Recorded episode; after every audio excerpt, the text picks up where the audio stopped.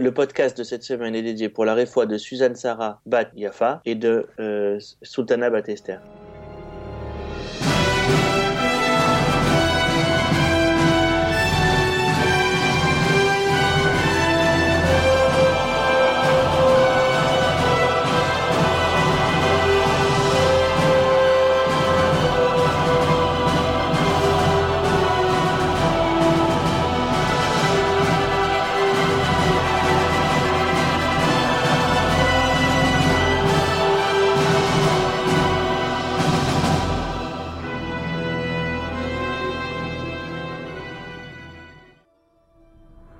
précédemment dans Shemot. Pharaon a rendu les Bnei Israël esclaves de l'Égypte. Hachem apparaît à Moshe et l'envoie libérer le peuple d'Israël en son nom. Pharaon, en guise de réponse, augmente la dureté du travail des Bnei Israël. Ceux-ci se plaignent à Moshe et à Aaron qui remontent l'info à Hachem. Bonjour, soyez les bienvenus sur rosédemiel.fr pour ce quatrième podcast de la paracha de la semaine. Nous allons démarrer tout de suite avec Vaera, la paracha dans laquelle nous allons parler des dix plaies. Ici Jonathan Devache, j'ai le plaisir ce soir de recevoir Olivier Chamoula. Bonsoir Raphaël. Jonathan. Olivier Chamoula donc, et euh, Raphaël Obadia. Shavuotov. Shavuotov. Bienvenue messieurs. J'espère que vous avez pris des forces pendant ce Shabbat et que vous êtes fin prêts à démarrer. La DAF était bonne, on est, on est à fond. Baruch Hashem, la dame route était goûteuse. Tout va bien. Bah, Hachem. Olivier, tu voulais pas partager tes... Euh, non, non, bah, la, la- la DAF était très La- bonne la aussi. DAF aussi. euh, Il n'y avait pas de damroute et pas de. Bon. Comment on appelle euh, le plat le typiquement tunisien Le Keila Le Keila. Le Keila que tu as dû manger ce Shabbat, Jonathan. Mais non, pas du Non, tout. ça y Mais est. Non. Non, non, mais faut... alors faut savoir une chose. Hein. Les Tunisiens ne mangent pas de Bkaïla à tous les plats, à tous les Shabbats. La... C'est que pas nous, comme on les a- Marocains qui Non. mangent la DAF tous les Shabbats. Non, alors chez nous, la dafina, chez les Tunisiens, la dafina désigne le plat de Shabbat, mais ne désigne pas un plat en particulier.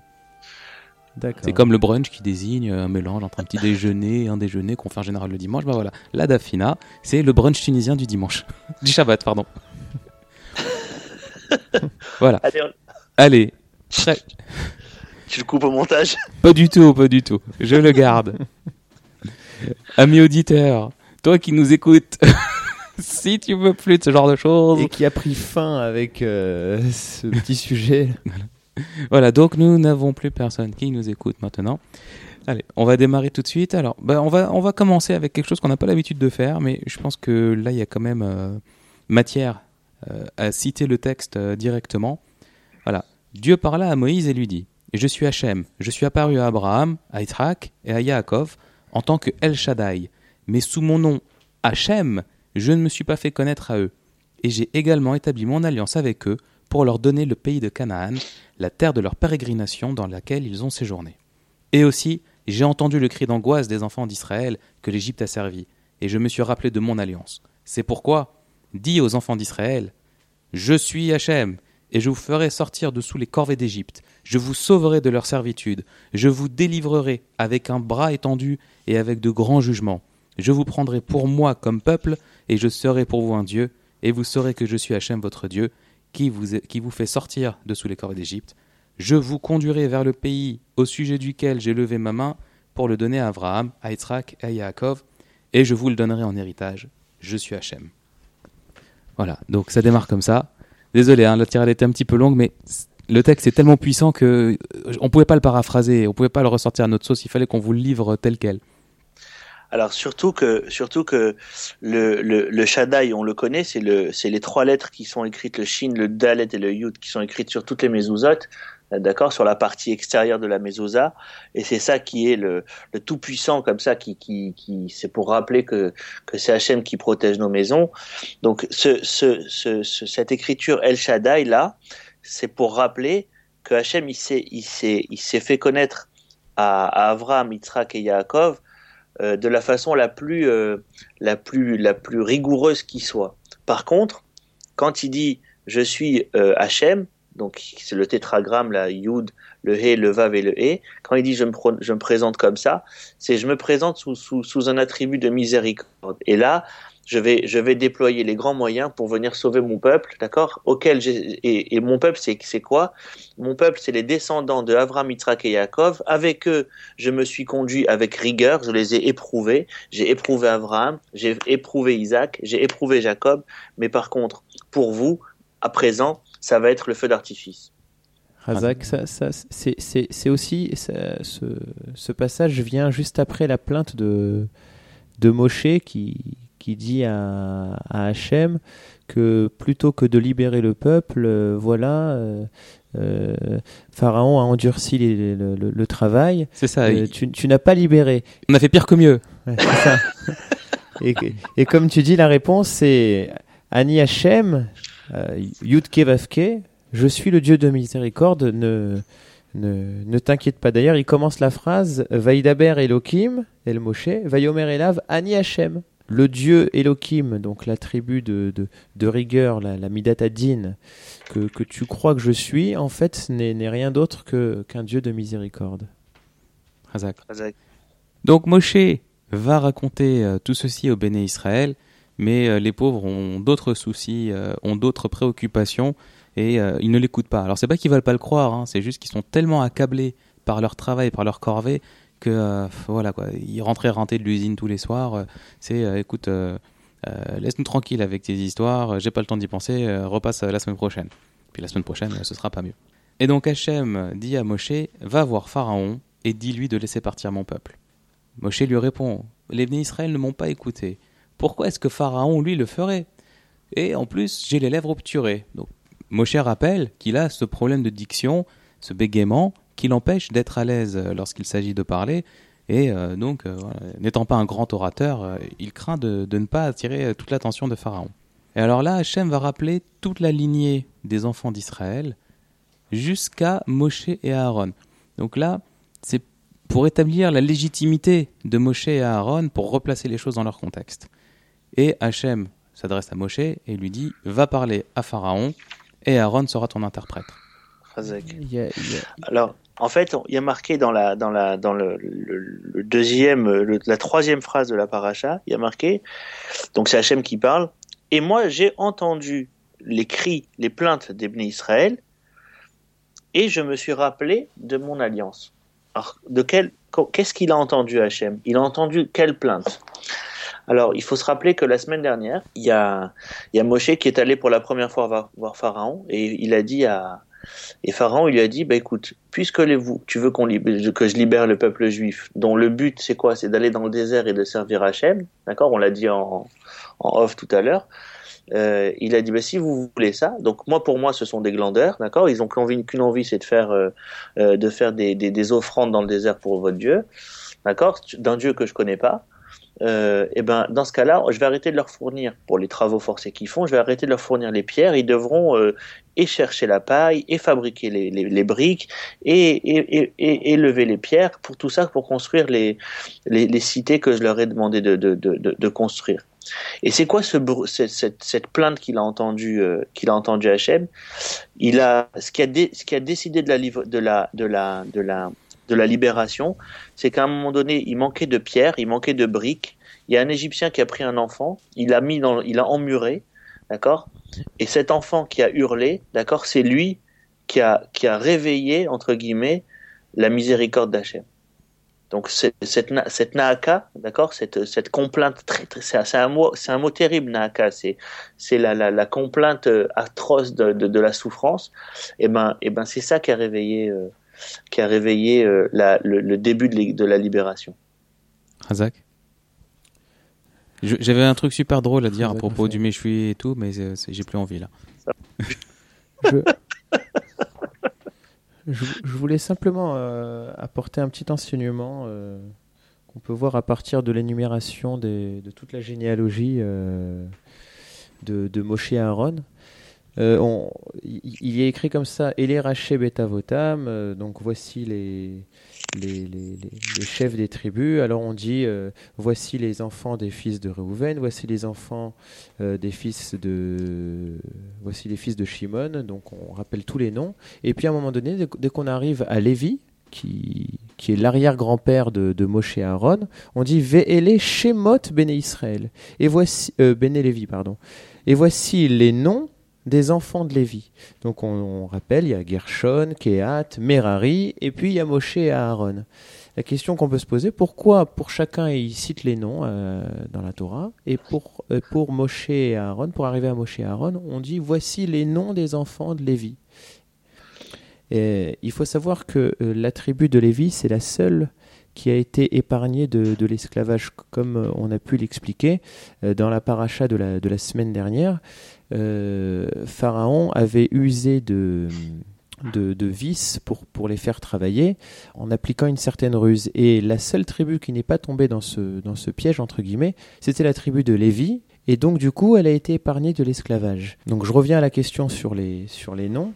Si on remarque bien, les, les noms des enfants qui sont cités, c'est Gershon, Kehat et Merari. Et dans chacun de ces noms-là, il y a un rappel de la souffrance qu'ont enduré euh, les onze autres tribus. Dans Gershon, il y a le mot guerre qui est étranger. Akadosh avait dit à Abraham que le peuple serait asservi pendant 400 ans et qu'il serait étranger.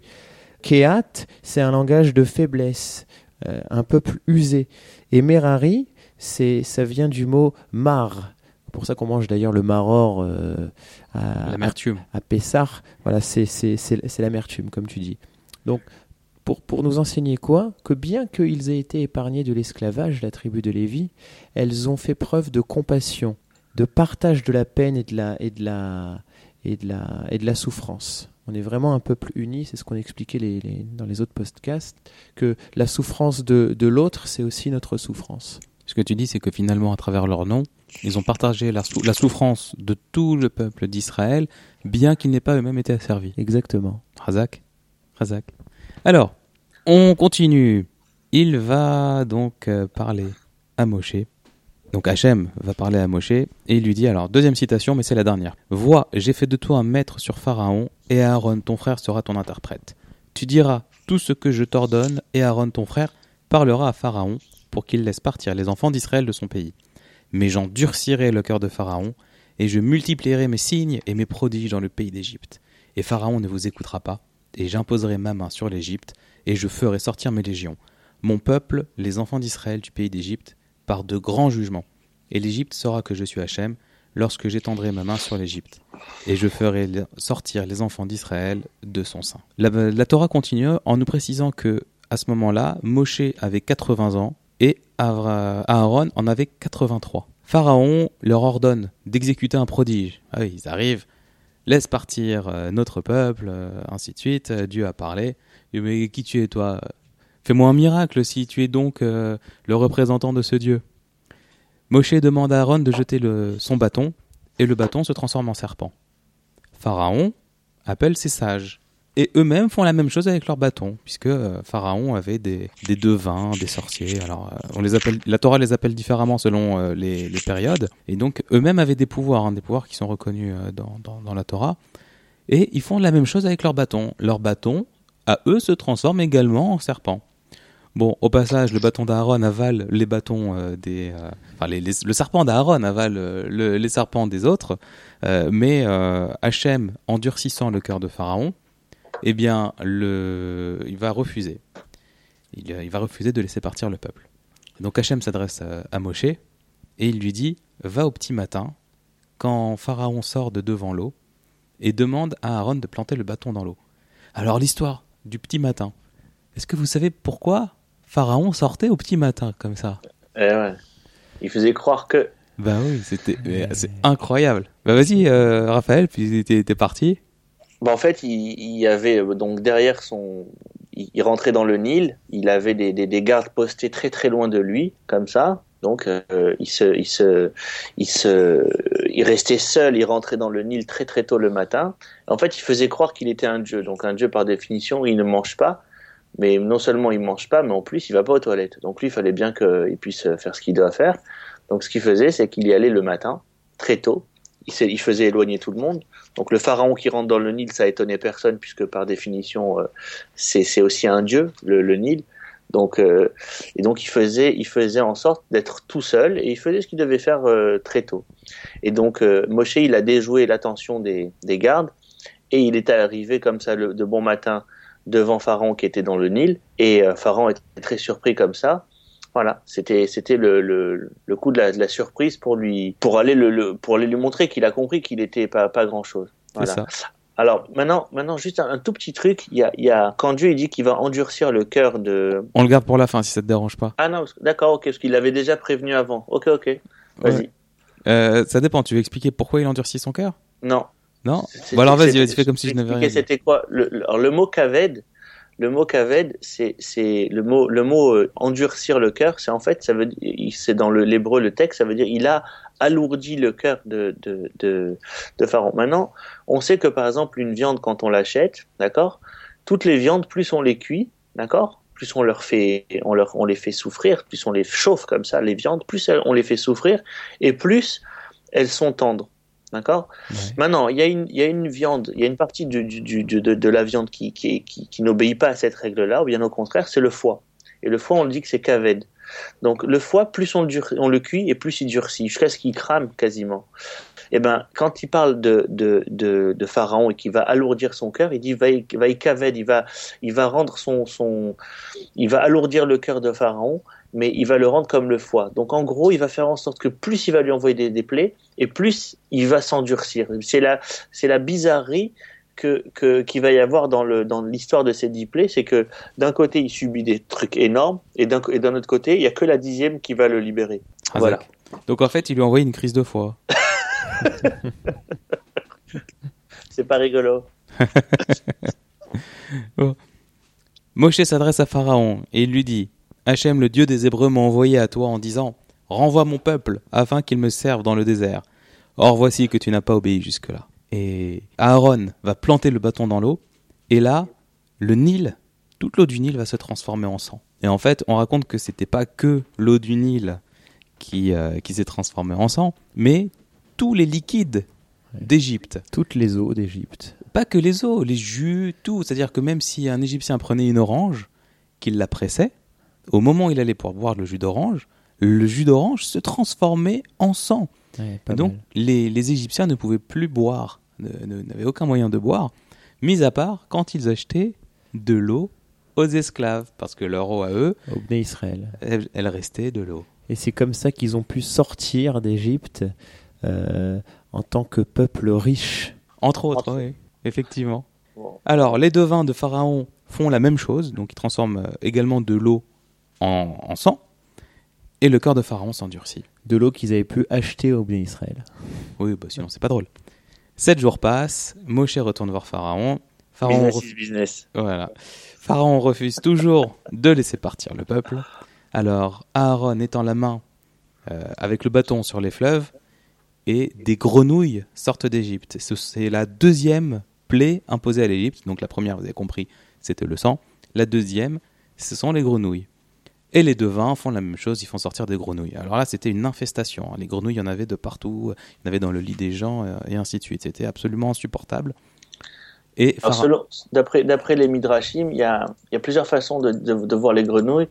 Il y en a qui disent que c'est des centaines de millions de millions de grenouilles qui sont arrivées.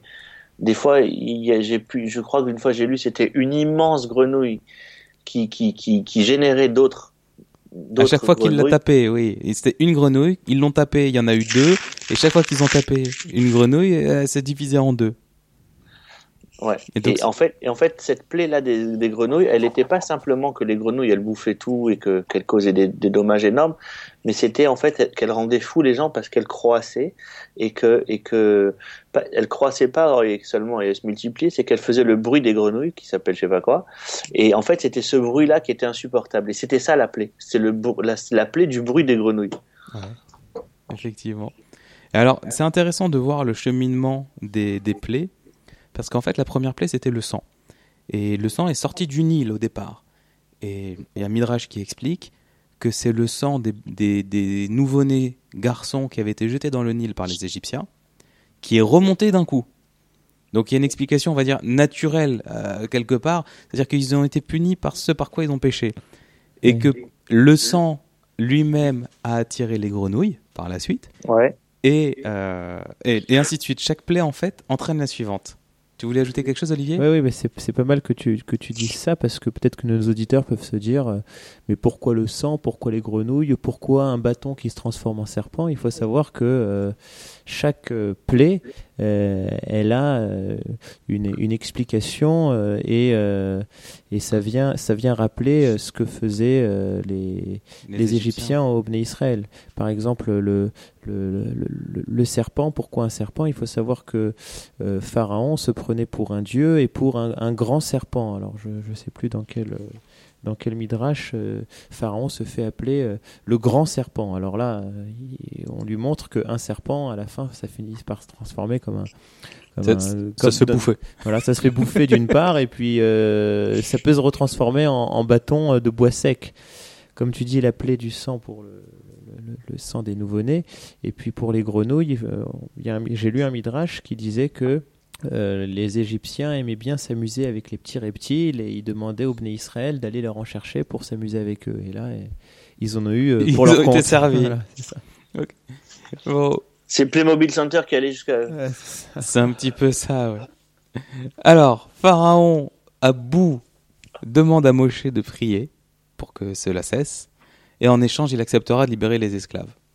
Moshe prie, la plaie s'arrête, et Pharaon, voyant ça comme une preuve de faiblesse ou comme un répit, il revient sur sa promesse. Non, non, en fait, je t'ai jamais dit. euh, Non, non, vous sortez pas.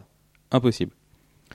Et donc là, euh, Moshe lance la troisième plaie, enfin Moshe, pas, euh, Hachem, par l'intermédiaire de Moshe, va démarrer la troisième plaie, les poux. Et donc on dit que de toute la poussière du pays s'est transformée en poux. Et euh, c'était une infestation, il y en avait de partout. Et c'est aussi la fin des, c'est aussi la fin de la, de la, de la, de l'action des, des, des, des magiciens de, de, de Pharaon. C'est ça. Parce que, parce que en fait, tout ce qui est plus petit que, que la taille d'un grain de blé ne peut pas être, ne peut pas appartenir à la, à la magie. Et, et vu que les pouilles sont plus petits qu'un grain de blé, et ben, il- la, la, la, magie noire, elle pouvait pas, euh, elle pouvait pas s'exercer. Et donc, et donc c'est là que, c'est là que les, les- tous les, les magiciens, ils ont arrêté de, ils ont, ils, ils ont arrêté de pouvoir agir et ils ont, ils ont commencé à reconnaître que ce qui faisait Avra- euh, Aaron et, et, et Moshe, c'était, enfin Moshe Aaron, c'était, euh, c'était beaucoup plus fort et que ça venait pas, c'était ont- pas naturel. Et ils ont cette phrase, ils disent, c'est le doigt de Dieu. Exactement. Etzba Elohim. I. Mais Pharaon tient bon. Hachem endurcit son cœur, on recommence. Quatrième plaie, les bêtes sauvages. Donc là, le pays est envahi de bêtes sauvages qui saccagent tout sur leur passage. Pharaon convoque Moshe et Aaron. Allez-y, faites vos sacrifices ici. Et donc Moshe euh, et Aaron lui répondent que bah, ce n'est pas possible parce que ils vont sacrifier des agneaux. Or, en Égypte, l'agneau est sacré et que s'ils font des sacrifices d'agneaux en Égypte, ils vont se faire lapider par le peuple, que ce sera un manque de respect énorme, et ainsi de suite, et c'est pour ça qu'il leur faut partir dans le désert. Alors Pharaon leur dit, ok, allez-y, faites partir les bêtes et je vous laisserai partir. Moshe lui dit, attention, tu m'as déjà fait le coup, joue pas trop avec le feu quand même, hein. cette fois il faudra que tu tiennes parole. Et donc Moshe prie, et la plaie s'arrête. Hachem endurcit à nouveau le cœur de Pharaon, et Pharaon, une fois de plus, ne laisse pas partir les bénis Israël. La cinquième plaie arrive, c'est la mort du bétail des Égyptiens. Et alors c'est intéressant de le noter, puisque, euh, encore une fois, il n'y avait que les Égyptiens qui étaient euh, touchés par les plaies. C'est-à-dire que le bétail qui pouvait appartenir aux esclaves, lui n'était pas touché, lui ne mourait pas. Tu voulais ajouter quelque chose, Olivier? Oui, une explication sur cette plaie. Pourquoi cette plaie de, de, la, de la peste, en fait, qui a touché principalement les, le, le bétail des, des Égyptiens? Euh, en fait, les Égyptiens faisaient porter le- sur le dos des, des Bné Israël, euh, bah, je sais pas, tous les ravitaillements, toutes les affaires, plutôt que donner ça aux bêtes pour ménager leurs bêtes. Et on voit bien que ça n'a pas servi à grand chose puisque euh, la plupart des bêtes euh, du bétail des Égyptiens a fini par périr dans, dans, dans cette euh, cinquième plaie. Razak. Sixième plaie. Moshe et Aaron ramassent la cendre qu'il y avait sur le sol et la jettent en l'air. Et cette cendre se transforme en cloque et en ulcère qui va toucher de plein fouet les Égyptiens. Septième plaie, puisque euh, Pharaon refuse toujours de faire sortir les bénis d'Israël.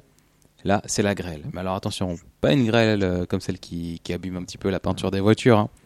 Non, non. Là, c'était une grêle, euh, une, grêle sacrée, j'ai envie de dire, et qui montrait la puissance d'Hachem, le fait que c'était euh, absolument divin ce qui était en train de se passer, puisque au sein de la glace, à l'intérieur des, des, grelons qui tombaient, mais alors, vu la taille, je ne sais pas si on peut encore parler de grelons, hein, plutôt parler de boules de pétanque glacées, et dedans, il y avait du feu. Donc, qui d'autre que le maître du monde est capable de faire tenir en côte à côte la glace et le feu? C'est ça, aller au-delà de la nature. Agendas, cherche encore la recette. ouais, de la glace au piment éventuellement. Et, donc c'est ce qui tombait. Et euh, alors c'était euh, euh, catastrophique. Hein. C'est pas vraiment, c'était pas de la petite grêle. Hein. Et tous ceux qui ont, qui avaient des champs, tous ceux qui avaient des, du bétail qui était dans les champs, ils ont tout perdu. Ah, ça a détruit l'Égypte. Voilà. Et là, Pharaon dit S'il vous plaît, arrêtez tout, arrêtez tout, je vais vous laisser partir. Et c'est la fin de la paracha. Est-ce que vous avez parlé la semaine dernière de qui c'était Moshe Rabbeinu? Comment il, a, comment il a débarqué dans le paysage euh, Parce qu'on a, en fait, on, a, on, le voit quand il naît. On sait qu'il est né à six mois. Ouais. Et, et, ensuite, on sait qu'il que y a Bitia, la fille de Pharaon, qui, qui va le récupérer euh, dans le Nil après, après, il grandit un petit peu. Il y a l'histoire du charbon et de l'or euh, quand il se brûle la langue. On n'en a pas parlé de ça. Non, on n'a pas parlé de charbon et l'or. Il, s'enfuit, mais après, on, et après, il débarque à 80 ans. Est-ce que vous, est-ce que vous avez, vous avez pas parlé de qu'est-ce qu'il a fait pendant 80 ans? C'est-à-dire qu'on a dit que pendant 60 ans, il était dans le désert. Ouais, on, a, on a rappelé que pendant 60 ans, il était dans le désert et que malgré tout, il s'en est pas voulu euh, de cette mêlée de, de, de l'histoire des autres. Après, si tu peux tu, sais ce qui s'est passé pendant ce, laps de temps? Pas, chaque jour. Euh, il n'a pas été extrêmement complet sur son blog à l'époque. Non, non. Mais il y a, une histoire dans Mme Loès, fantastique. Et en fait, euh, on a vu qu'il y avait Bilam qui est né il n'y a pas, très longtemps avant toute, euh, cette période-là. Et en fait, bon, donc on, sait qu'il était marié avec une couchite comment, il s'appelle? Euh, Moshe Rabbeinu. Donc il était marié avec une, une, espèce de bédouine, je sais pas exactement, mais elle était, elle venait plutôt d'Afrique, d'accord? Et, ça s'appelle couche, d'accord? Donc nous on sait, on sait, on sait très bien où c'est couche. Euh, et, et couche là-bas, il y avait un roi qui s'appelait Kinkos. Donc donc euh, euh, Moshe Rabbeinu, il est arrivé là-bas, d'accord? Et, et il avait à peu près 40 ans. Il est arrivé, il est arrivé là-bas et euh, et donc euh, il y a ce roi Kinkos qui avait comme premier conseiller Bilam, d'accord, et il a euh, décidé d'aller attaquer d'aller attaquer d'autres pays. Et les conseils de Bilam, c'était envoie tous tes troupes, tous les hommes, tout le monde, d'accord? Il y avait donc, il vivait dans une espèce de château extraordinaire, un peu à la Seigneur des Anneaux. Et, il est dit, euh, bon ben voilà, il faut que tu prennes tous les hommes, tous les hommes, tous les hommes, et vous, tu vas et tu fais la guerre et tu vas, tu vas conquérir euh, plus loin que ton territoire. Donc il s'en va pendant trois ans, le roi Kinkos, avec tous les hommes du royaume. Et qu'est-ce qu'il fait Bilam? Il fait creuser, il fait creuser autour du royaume, il fait creuser des des, espèces de, de, de, tranchées énormes avec euh, des, immenses piscines comme ça. Il met des, il met des, des, des, poissons très dangereux, d'accord, dans, dans, le, dans ces tranchées-là, d'accord. Et quand Kinkos il revient au bout de trois ans, il vient pour rentrer et il voit qu'il peut, il peut plus accéder à, il a été trahi par Bilam, il peut plus rentrer dans son royaume.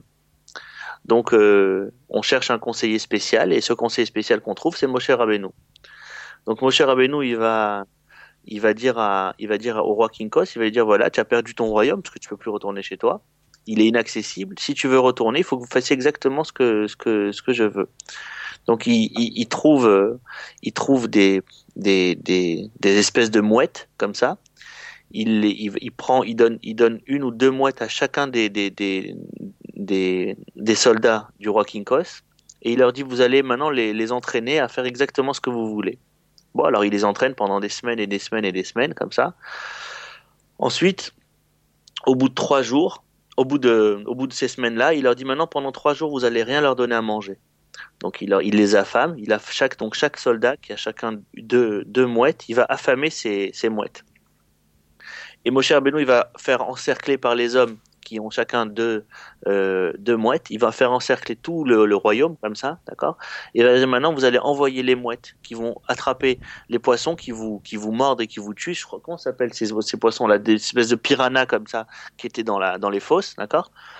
Et vous allez, euh, et vous allez donc euh, les lâcher sur les, sur les poissons. Donc, il lâche les mouettes il lâche les mouettes sur les piranhas, qui sont donc les, les, les sont affamées, et chacune attrape une ou deux ou trois piranhas, d'accord? Et c'est comme ça qu'elle débarrasse le, tout, toutes les, tranchées et que les, les, soldats de Kinkos ils peuvent à nouveau conquérir leur euh, leur, euh, leur leur royaume et retourner chez eux euh, tranquillement après les, années de guerre. Donc voilà, ça c'est un des faits qui a été rapporté dans le Midrash via Meam Loez euh, de ce qu'est-ce qu'il a fait Moshe Rabbeinu pendant toutes ces années. Voilà. Razak, ça fera un joli bonus. C'était le, le Yosef de, de, de Pharaon. C'était la ouais. C'était non de, de King Kos. Oui, oui. Mais... Le, le, Yosef de Pharaon, le Moshe de King Kos. Ouais. ouais, exactement, exactement. Mais c'est c'est ça. Mais je, je, vous le montrerai le, le texte parce que l'histoire elle est vraiment elle est vraiment bien racontée. Là, euh, voilà. Mais je l'ai je l'ai raconté comme j'ai pu, mais c'est c'est vraiment extraordinaire à lire. Razak. Alors, on termine la paracha de la semaine. Donc, on... en termes d'histoire, hein, ça finit quand Moshe sort de chez Pharaon et qu'il demande à Hachem d'arrêter la plaie de, de, la grêle. Mais je voudrais terminer avec euh, donc une petite histoire concernant le cœur de Pharaon. Pourquoi est-ce que Hachem endurcit le cœur de Pharaon? On peut se dire, mais euh, c'est pas à quoi ça sert? Il fait des miracles d'un côté. Si de l'autre côté il endurcit le cœur de Pharaon, à quoi bon? N'est-ce pas? Et en fait, l'explication, elle est extrêmement simple. Hachem laisse toujours le libre arbitre aux hommes. Un homme, quand il prend une décision, il la prend en son âme et conscience. Et le fait de montrer ces miracles à Pharaon, ça revient à lui braquer un pistolet sur la tempe et lui dire alors, t'es d'accord? Il perd son libre arbitre. Forcément, tu vois ces miracles-là, tu te dis, mais qui, je suis moi pour dire non à, à ce Dieu? Et le fait d'endurcir le cœur de Pharaon, c'est ce qui va permettre de rééquilibrer chez lui le libre arbitre. Et donc la décision qu'il prend à chaque fois de ne pas laisser les, les Israël sortir, c'est une décision qu'il a prise lui-même, sans être obligé, sans le ressentir. Donc Hachem a endurci son cœur de manière à ce qu'il puisse prendre sa décision par ses propres moyens. Et donc c'était son propre choix que d'être mauvais.